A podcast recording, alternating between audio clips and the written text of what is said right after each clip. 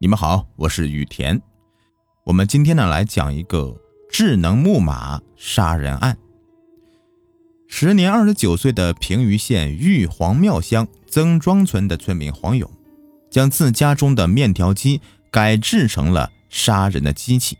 取名所谓的智能木马。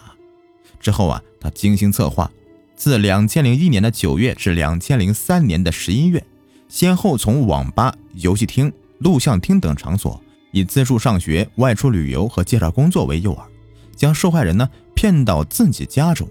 然后以智能木马测试为由，将受害人捆在木马上，或先把受害人呢用酒灌醉，用布条将受害人勒死。直至案发后啊，黄勇共杀害了无辜青少年十七人，轻伤一人。驻马店市中级人民法院于十二月九日开庭公开审理，判处黄勇死刑，剥夺政治权利终身。两千零三年的十二月二十六日，黄勇被执行死刑。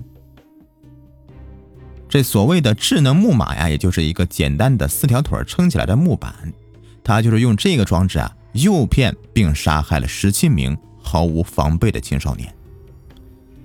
十六岁的张雷啊。两千零二年的七月份，初中毕业以后啊，去驻马店与父母一起卖小吃。六十三岁的奶奶呢，在家中照顾上初中的妹妹。这两千零三年的十一月初啊，因为奶奶呢想念张雷，父亲便让他回家住几天。这个张雷呢，上学时就比较喜欢玩这个游戏机。到驻马店之后啊，因为生意太忙了，几乎是没有去玩过一次。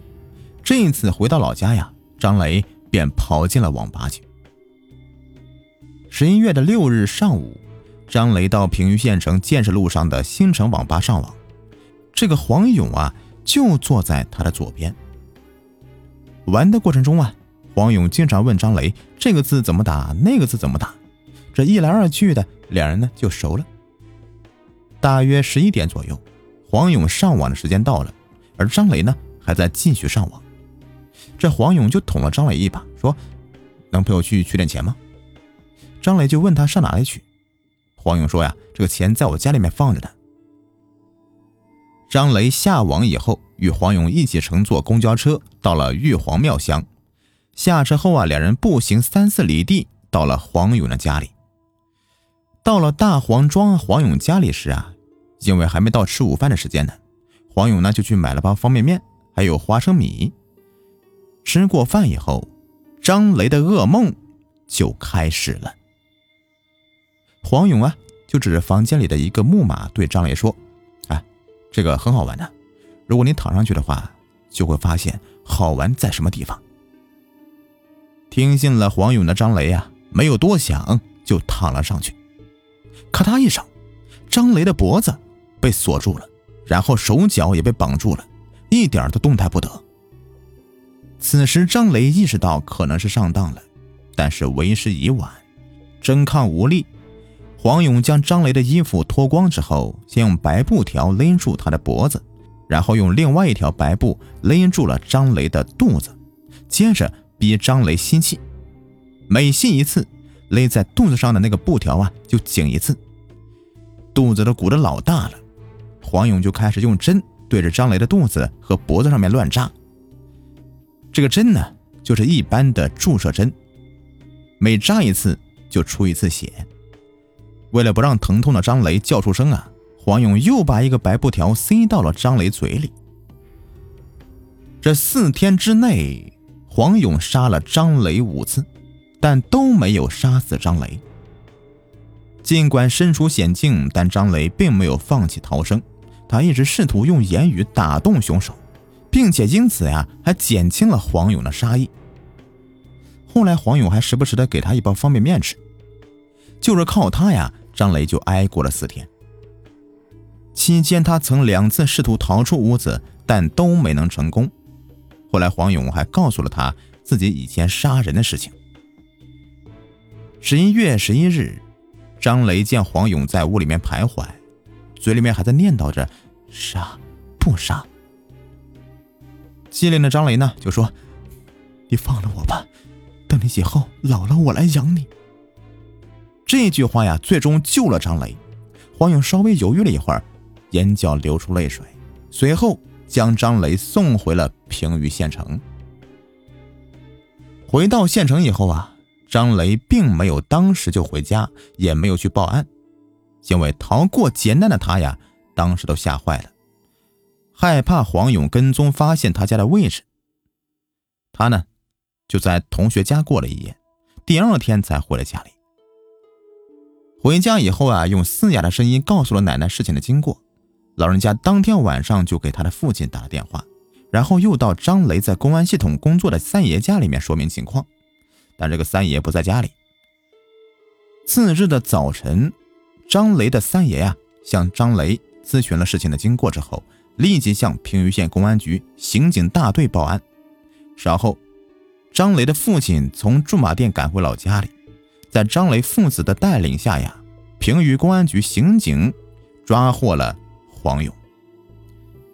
黄勇啊，也是并没有出逃，不过抓捕的时候，四个警察才最终制服他的。据他后来交代呀，他没出逃的原因是他跟踪过张雷，知道张雷当时并没有报案。这个黄勇。自小受反映暴力题材影视的影响，梦想呢成为一名杀手。两千零一年的夏天，被告人黄勇将家中面条机改装成为杀人机器，并取名为“智能木马”。黄勇精心策划之后，决定向出入网吧、游戏厅的还有录像厅的男性青少年下手，实施杀人计划，实现自己的杀人梦想。自两千零一年的九月至两千零三年的十一月，在持续两年多的时间内啊，黄勇共作案十六起，杀死十七人，致轻伤一人。被害人呢，年龄最小的十五岁，最大的二十二岁，其中未成年人十人。公安机关在破获此案之后，将被告人黄勇抓获归案。检察机关认为啊。被告人黄勇采取欺骗手段，非法掠夺他人生命，杀人作案十六起，造成十七人死亡，一人轻伤，性质恶劣，后果呀极其严重，造成极其恶劣的社会影响，触犯了我国刑法第二百三十二条第五十七条的第一款中的规定，故意杀人罪。我们来看一下当时的法庭受审吧。两千零三年的十一月二十七日，驻马店市人民检察院啊，对十一月十二日特大杀人案犯罪嫌疑人黄勇向中级人民法院提起公诉。十二月九日早上八点，平舆县人民法院开庭审理此案。八点三十分，随着审判长敲响法锤，审判正式开始。驻马店市中级人民法院院长袁永新亲自担任此案的审判长，驻马店市人民检察院的代理检察长张志超出庭支持公诉。当审判长宣布这个被告黄勇出庭时，法庭内旁听人员出动波动，纷纷站起来观看，受害者家属的情绪波动更为强烈。当公诉人向黄勇提问时，黄勇的回答问题的声音极小，法庭内根本就无法听清他到底在说什么。受害者家属情绪再次波动起来，纷纷站起来，大声指责黄勇为何不敢大声说话。中午十二点，审判长让黄勇做最后的陈述，黄勇摇头表示不再说了。审判长提醒他可以进行自辩，黄勇含糊不清地说道。我曾经想过，如果我自首的话，是否会宽大处理？杀了十七个，放掉了第十八个，是不是对社会的回报？十二点四十分，法庭休庭三十分钟以后，审判长宣读判决书。由于受害者家属自愿放弃民事请求，法庭根据原告愿意同意，不追究黄勇的民事责任。审判长要求啊，全体人员起立之后，庄严的宣布：黄勇犯故意杀人罪，依法判处死刑，剥夺政治权利终身。对于原告放弃民事请求，受害者家属代理民事诉讼律师周静林告诉记者，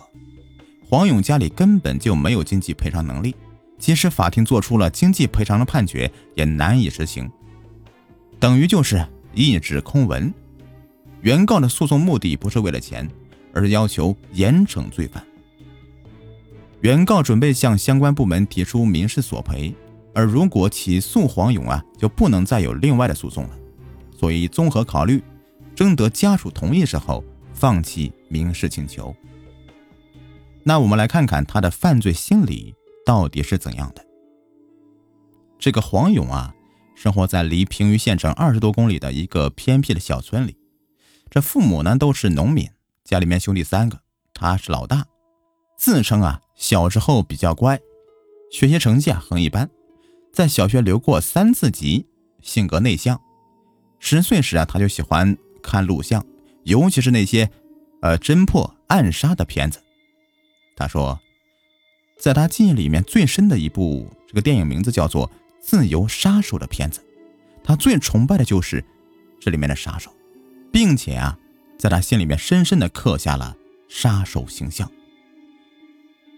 由于他的内向，往往很多人并不向他展示自己内心的想法或者具有的才智，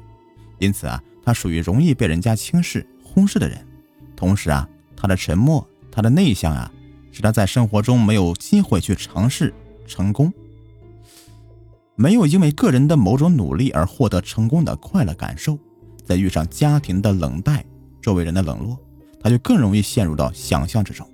这时候，一部文学作品或者是。一部影视作品都会引发他的无穷遐想，甚至会出现幻想，将自己与作品中的人物相认同，想象着自己成功的形象，想象着自己像作品中的人物一样，这样的去成功和荣耀。这种想象逐渐成为了性格孤独者这样一个重要的伴侣，甚至是啊心理伙伴，使他更愿意呀一个人独处，以便在。个人独处的时候啊，进行想象，在想象中得到心理上的莫大满足。黄勇独来独往的性格，富于想象的良好智力，生活的贫困和乏味，周围的冷漠与轻视，对他人的控制的欲望，这一切不正与冷漠独行、酷感的杀手相吻合吗？影视里的杀手形象，不正是黄勇自身心理特写的？写照吗？这点认同就造就了他对影视人物的观念、行为方式和人生追求的接受和模仿。因此，暴力影片是黄勇犯罪心理发展的一个重要影响。黄勇啊，租住的这个房子非常简陋，在家务农了几年间呢，黄勇经常的跑到县城网吧里面、游戏厅打游戏，渐渐的成为了玩游戏的高手，让一些孩子羡慕和崇拜。两千零一年的九月份，他开始在网吧里面瞄准目标了，实现他当杀手的邪恶理想。他之所以选中在网吧、游戏厅里面的青少年，是因为啊容易接近他们。被黄勇杀害的十七名青少年中啊，有十三名是中学生，其中八名学生的父母啊在外打工，他们或者是寄宿在亲戚家里面，或自己在学校外面租房食宿，平时呢手里面有些钱。在节假日啊，身边没有父母亲的监护，这网吧、游戏厅呢，变成了他们联络感情、寻找慰藉的场所了。南京理工大学郑州成教学院院长李俊杰教授认为啊，平时家庭、学校对学生的安全防范意识教育没有给予应有的重视，学生的自我防范意识比较差，遇到突发状况呢，缺乏应对的能力。黄勇正是钻了这么多的空子。才使他的犯罪得逞的。黄勇啊，在两年多的时间内啊，与十名学生有来往，并在自家院内多次作案，乡村基层组织竟然一直都没有发现。在十一月十二日的系列杀人案中，被害者都是在网吧、游戏厅、录像厅等场所被黄勇骗到家中杀害的。未成年人呢，能够经常的出入这些场所，就说明了。公共娱乐场所的管理死角和空档，给了犯罪分子可乘之机。后来啊，这个震惊全国的平舆县特大系列杀人案侦破之后，驻马店市平舆县严肃的追究了有关责任人的责任。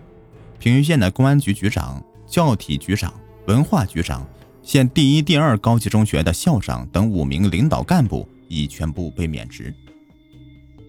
另外呢，这最后呢，咱们来看一看这个黄勇作案的时间表是怎么样的。两千零一年的九月份。黄勇以回家玩游戏为名，将在平舆县电影院录像厅认识的学生陆某某，男，十五岁，平舆县人，骗到家中，以要想得到钱，必须通过我的智能木马测试官为由，将陆某某绑在智能木马上面，用白布条将其勒死，分尸埋在后院内，将衣服全部焚烧。两千零二年夏天。黄勇以找工作为名，将在平舆县镇中对面游戏厅认识的无业人员王某某，男，十七岁，平舆县人，骗到家中，以想得到工作必须通过智能木马测试官为由，将王某某绑到智能木马上，用白布条将其勒死，分尸埋在后院内，后将衣服全部焚烧。两千零三年的元月份。黄勇以带王某某回家看画为名，将在平舆县月旦桥南一游戏厅认识的学生王某某骗至家中，以做智能游戏为名，将王某绑在智能木马上，用布条勒死后将其分尸埋在后院内，将衣服全部焚烧。两千零三年春节刚过的一天，黄勇在平舆县文化镇录像厅内认识了学生韦某某。男，十八岁，平舆县人。黄勇以资助韦某上学、回家拿钱为名，将其骗至家中，又以想得到资助必须通过智能木马测试官为由，将韦某绑在智能木马上面，用白布条将其勒死，分尸埋在后院内，将衣服全部焚烧。两千零三年二月，黄勇以回家取钱和拿游戏机牌为名。将在平舆县新华书店新侧一电子游戏厅内认识的学生陈某，男，十五岁；学生韩某，男，十四岁，平舆县人，二人骗至家中，骗两人喝醉之后，用白布条将二人勒死，分尸后埋在后院内，将衣服全部烧毁。黄勇把陈某的双手用纸袋装着，连同用尺子比量着，写了一封勒索信。于两千零三年的三月二日，扔在平舆县一个电话超市门前勒索该店老板赵华伟五百元钱，并未成功。两千零三年的三月，黄勇以回家取钱为名，将在平舆县文化馆录像厅内认识的学生张某，男，二十岁，平舆县人，骗至家中，以想要得到钱必须通过智能木马测试官为由。将张某绑在智能木马上，用白布条将其勒死，分尸后埋在了房子的新间屋里，后将衣服全部焚烧。两千零三年的三月，黄勇在平舆县宽带网吧认识了学生刘某某，男，十七岁，平舆县人；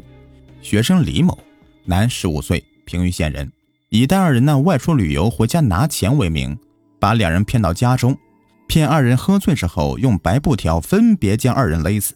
将衣服扒光之后埋在了住的房间的西边，将衣服全部焚烧。两千零三年的三月，黄勇以找工作为名，将在平舆县圆梦网吧认识的学生韩某某骗至家中，以找工作必须通过智能木马测试官为由，将韩某绑在了智能木马上面，将其用白布条勒死。分尸埋在了卧室的西边，将衣服全部烧毁。两千零三年的三月，黄勇在平舆县宽带网吧认识了学生赵某，男，十六岁，平舆县人，以借钱给赵某为名，将其骗至家中，以想要得到钱必须通过智能木马测试为由，将赵某捆绑在智能木马上面，用白布条勒死，分尸埋在房间的西边。并将衣服全部焚烧。两千零三年的三月，黄勇在平舆县文化馆录像厅内认识了学生梁某某，男，十六岁，平舆县人，以资助其上学、回家拿钱为名，将其骗至家中。由于想要得到钱，必须要通过智能木马测试官为由，将梁某绑在智能木马上面，将其用白布勒死，分尸之后埋在注释西角，并将其衣服全部烧毁。两千零三年的四月，黄勇以回家取钱赶会为名，在平舆县文化馆录像厅内认识的无业游民翟某某，男，十七岁，平舆县人。将其骗至家中，由于想要得到钱，必须通过智能木马测试官为由，将翟某捆绑在智能木马上，将其用白布条勒死后分尸，埋在了住房的西边，将衣服全部烧毁。两千零三年四月，黄勇以找工作为名，将在平舆县文化馆内录像厅内认识的工人赵某某，男，二十二岁，平舆县人，骗至家中。又以想要得到工作必须通过智能木马测试为由，将赵某绑在智能木马上，将其用白布勒死，分尸埋在房间的西边，并将其衣服全部烧毁。赵某所骑自行车被黄勇以一百一十元卖掉，赃款被黄勇挥霍。两千零三年的九月，黄勇以帮助提高高考分数为名，将在平舆县置地网吧认识的学生陈某某。男，十九岁，平舆县人，骗至家中，以测试其反应能力为由，将陈某绑在了智能木马上，用白布条将其勒死，分尸埋在后院，后将衣服全部焚烧。两千零三年的九月份，黄勇以回家拿游戏卡为名，将在平舆县镇中对面一家网吧认识的学生冯某，男，十八岁，平舆县人，骗至家中。以过智能木马测试官为由，将冯某绑在了智能木马上面，将其用白布勒死，分尸埋在了房子的西边，并将其衣服全部焚烧。两千零三年的十月份，黄勇在平舆县宽带网吧认识了学生秦某，男，十七岁，项城县人。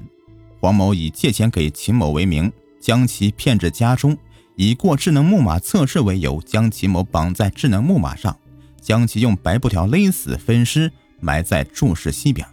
并将其衣物全部烧毁。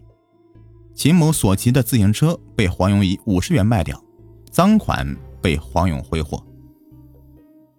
两千零三年的十一月四日，黄勇在平舆县星辰网吧认识了驻马店市工人张某，男，十七岁，平舆县人。黄某以外出带张某游玩、回家拿钱为名，将其骗至自己家中，又以过智能木马测试关为由，将张某绑在智能木马上，趁其不备将其勒晕。张某苏醒后向黄勇求饶，黄勇又多次将张某勒晕后，黄勇自动终止了犯罪，将张某放回。经法医鉴定，张某的伤构成轻伤。好了。这以上呢就是这个变态的全部犯罪过程。好了，你们以后啊也要注意点啊，这个对于陌生人的突然好意，一定要多加提防。好了，感谢收听本期的惊天大案，我们下期再见。如果喜欢的话，别忘了点击订阅、收藏和关注我，或者给我专辑打一个十分好评，感谢你们，拜拜。